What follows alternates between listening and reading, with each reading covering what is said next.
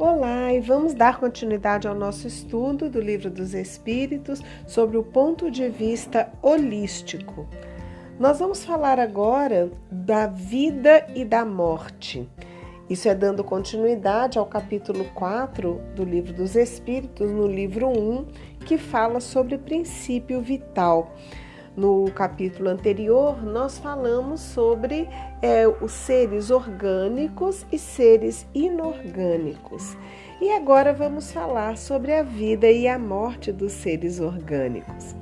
Então, Kardec começa perguntando para o Espírito Verdade qual é a causa da morte dos seres orgânicos. E o que nós podemos constatar é que a causa da morte é a falência dos órgãos, né? o corpo material, uma vez que os órgãos não têm quantidade e qualidade de fluido vital suficiente para mantê-lo em bom funcionamento, ele morre. Claro, salvo aí os casos né, de morte prematura por acidente, né, por assassinato ou suicídio. Mas a morte natural ela é provocada por essa falência.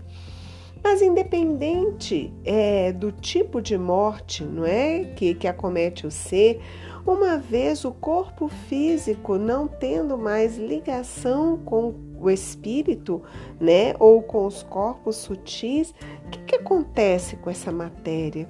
Né? Isso é algo muito bacana da gente refletir, né? O ser morreu.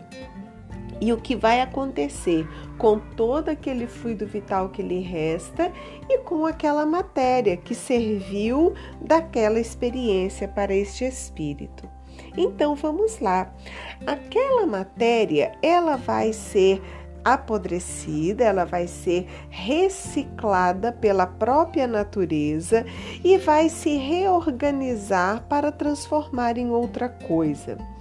E o princípio vital será reabsorvido pelo, pelo próprio fluido é, do planeta, né? pela própria fonte imanente de fluido do planeta.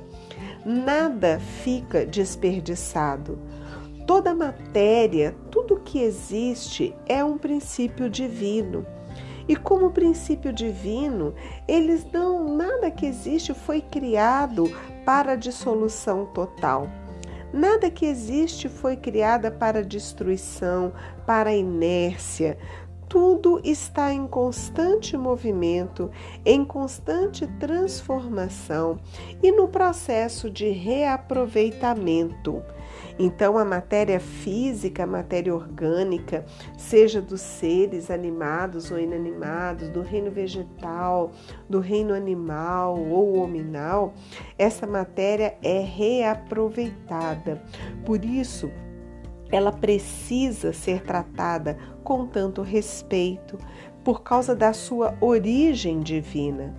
E este fluido vital também é reaproveitado, ele é reabsorvido e novamente ele vai aí contribuir para a animação de novos corpos, de novas formas da matéria não é? Então, a morte é apenas um processo de separação do espírito e da matéria, onde a matéria ganhará uma nova constituição e o espírito permanecerá no plano astral, não é? No plano etérico ou astral, tendo outras experiências sem o invólucro carnal não é? Isso vale também para os animais e para os vegetais. Lembrando que animais e vegetais, eles não têm ainda uma consciência individual, portanto, eles fazem parte de uma consciência grupal e o processo de vida extrafísica é um pouco diferenciado do hominal. Mais adiante, nós voltaremos a falar neste assunto. Mas vamos entender um pouco é, como que é esse processo do fluido vital se dissociar da matéria. É, o Espírito Verdade dá uma explicação neste capítulo muito bacana quando ele fala que os corpos orgânicos são uma espécie de pilhas ou de aparelhos elétricos nos quais a atividade do fluido determina o, fenômeno da vida, né? Porque sem fluido vital, toda matéria é inerte. A cessação dessa atividade, ou seja, a cessação da influência do fluido vital sobre a matéria orgânica, é o que nós chamamos de morte, tá?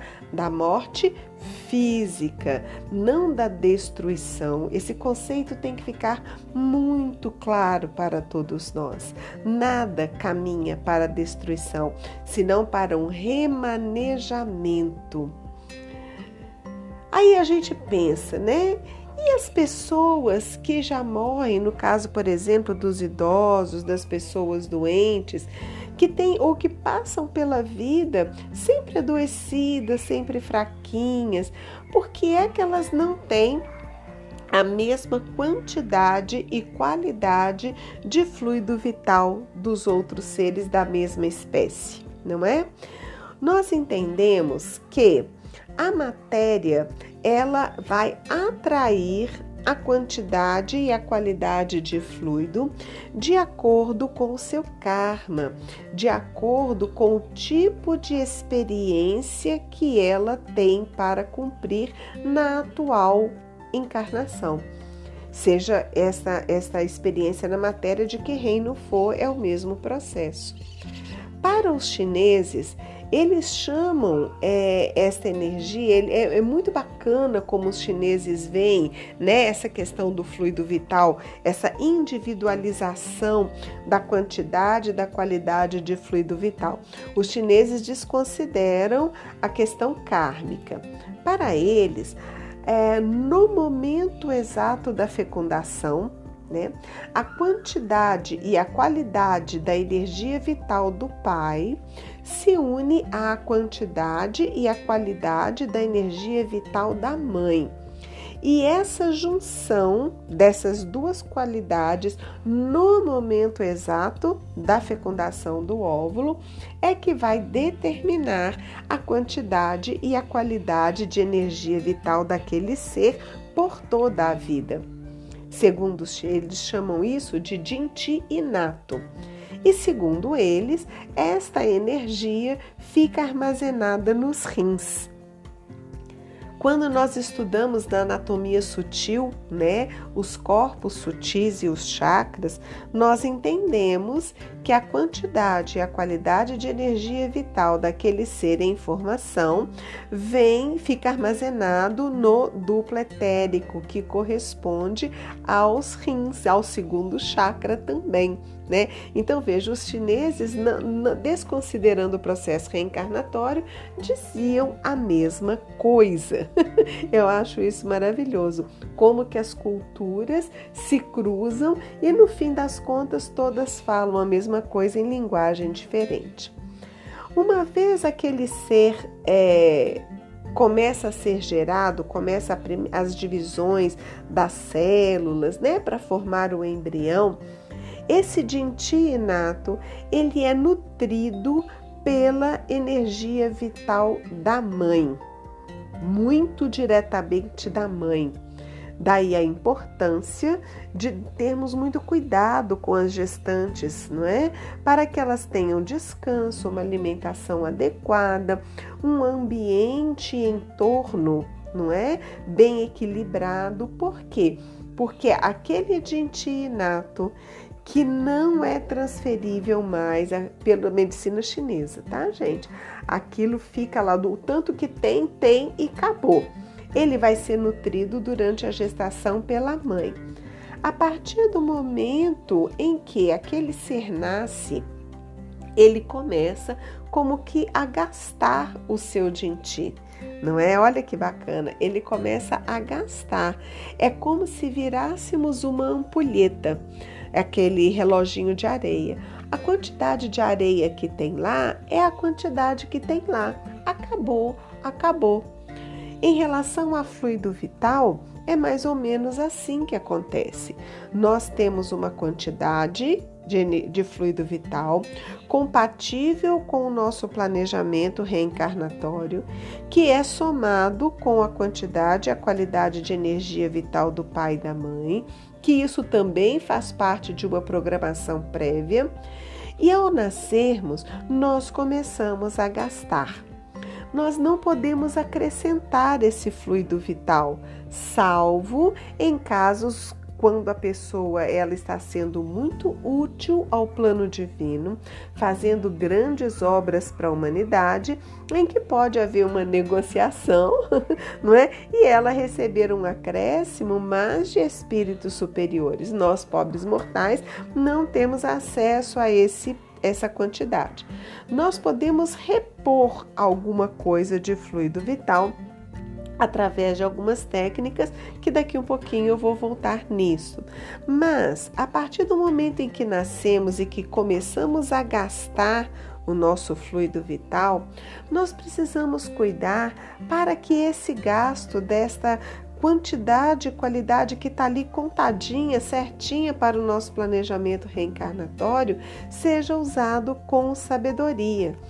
Porque se temos um planejamento encarnatório para vivermos em torno de 70, 80 anos, nós temos que dividir este fluido para que ele vá bem até lá. Normalmente não é isso que fazemos.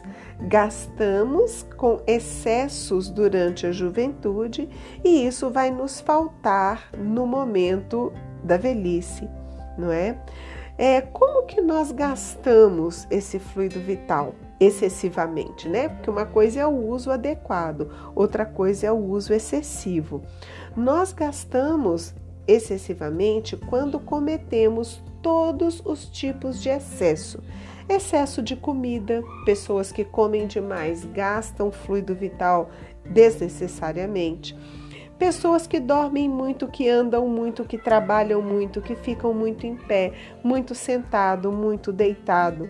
O excesso de atividade mental, o excesso de atividade sexual faz com que nós gastemos muito do nosso fluido. Por isso, os chineses recomendam que nós devemos fazer tudo pouco. Olha aqui que pensamento bacana. Fazer tudo pouco, comer pouco, dormir pouco, ficar pouco em pé, pouco sentado, pouco deitado, fazer sexo com equilíbrio. Tudo que você segue, como os chineses dizem, o caminho do meio, isso te leva a uma longevidade. E não apenas a viver muito, mas a viver com qualidade até o fim. Porque Todos nós vamos morrer, isso é fato. Agora, podemos morrer saudáveis, podemos morrer felizes, não é? Aqui no Ocidente, nós condicionamos o ato da morte natural, não é? Digamos assim, a uma é, uma inabilidade para viver. Né? Ele, a gente pensa, ah, o idoso sente dor, não dá conta de nada. E hoje nós estamos vendo que isso está revertendo. Nós temos idosos cada vez mais saudáveis, mas por quê? Porque nós temos juventudes cada vez mais saudáveis. É na primeira infância, na adolescência, é na fase da maturidade que nós vamos determinar como será a nossa velhice. Olha que bacana. Então, cuidar do fluido vital, ter acesso a uma alimentação o mais natural possível, ter acesso a uma reposição de energia nos ambientes da natureza, o contato com o sol, o equilíbrio na ação, o equilíbrio na palavra, o equilíbrio no estilo de vida.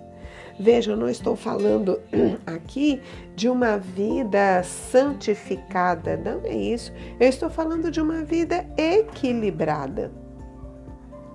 Algumas pessoas têm mais fluido vital do que outras, e este fluido pode ser transmitido. Então, aquele que tem mais pode auxiliar aquele que tem menos.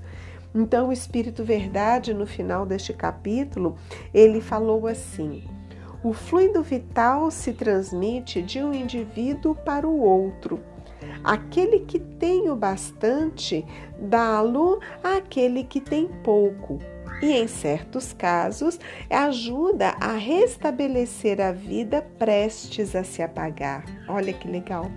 Então, uma doação de fluido vital pode, inclusive, reverter um processo de morte iminente, caso isso seja permitido, não é? E isso, gente, não se dá só de ser humano para ser humano. Nós podemos absorver fluido vital das plantas, dos minerais, não é? Nos lugares de natureza. Isso é incrível, é maravilhoso. E hoje, com as terapias holísticas, nós vemos essas transmissões acontecendo né? A gente vê essas transmissões acontecendo é, através do que nós chamamos de medicina vibracional. Dentre as técnicas de medicina vibracional, nós temos aí o magnetismo de Mesmer, nós temos aí as próprias técnicas hoje tão conhecidas, né?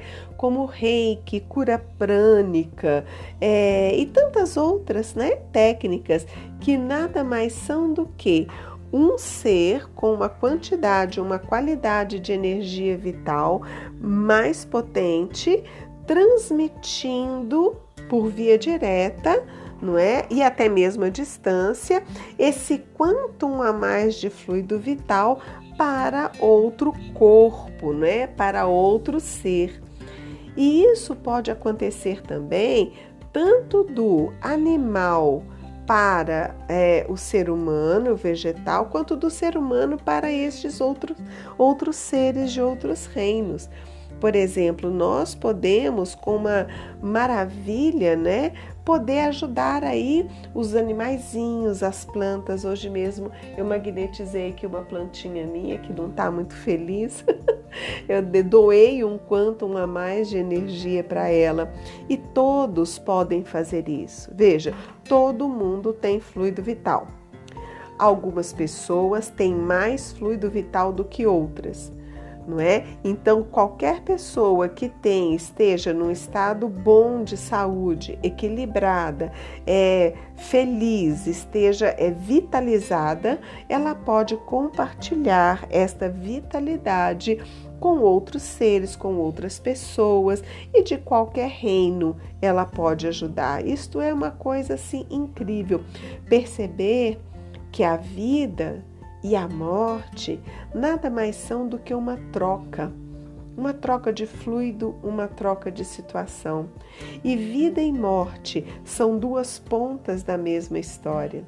De uma história que nunca se acaba, de uma história que continua constantemente, de uma história que ela é eterna, divina e perfeitamente coordenada pelos planos divinos, pelos seres de luz que assessoram o nosso Deus. Então eu espero que você faça boas reflexões com esta parte, com este capítulo, né? Pensando como você está lidando com seu fluido, não é? Como você está nutrindo o seu corpo e o seu fluido vital e principalmente como você pode repensar a morte a partir desta informação de continuidade constante da vida. A morte é só uma troca de situação. Desejo a todos uma paz muito grande, muita responsabilidade com seu corpo, com seu fluido vital, muito amor e fraternidade para esta troca maravilhosa com tudo e todos que nos cercam. Música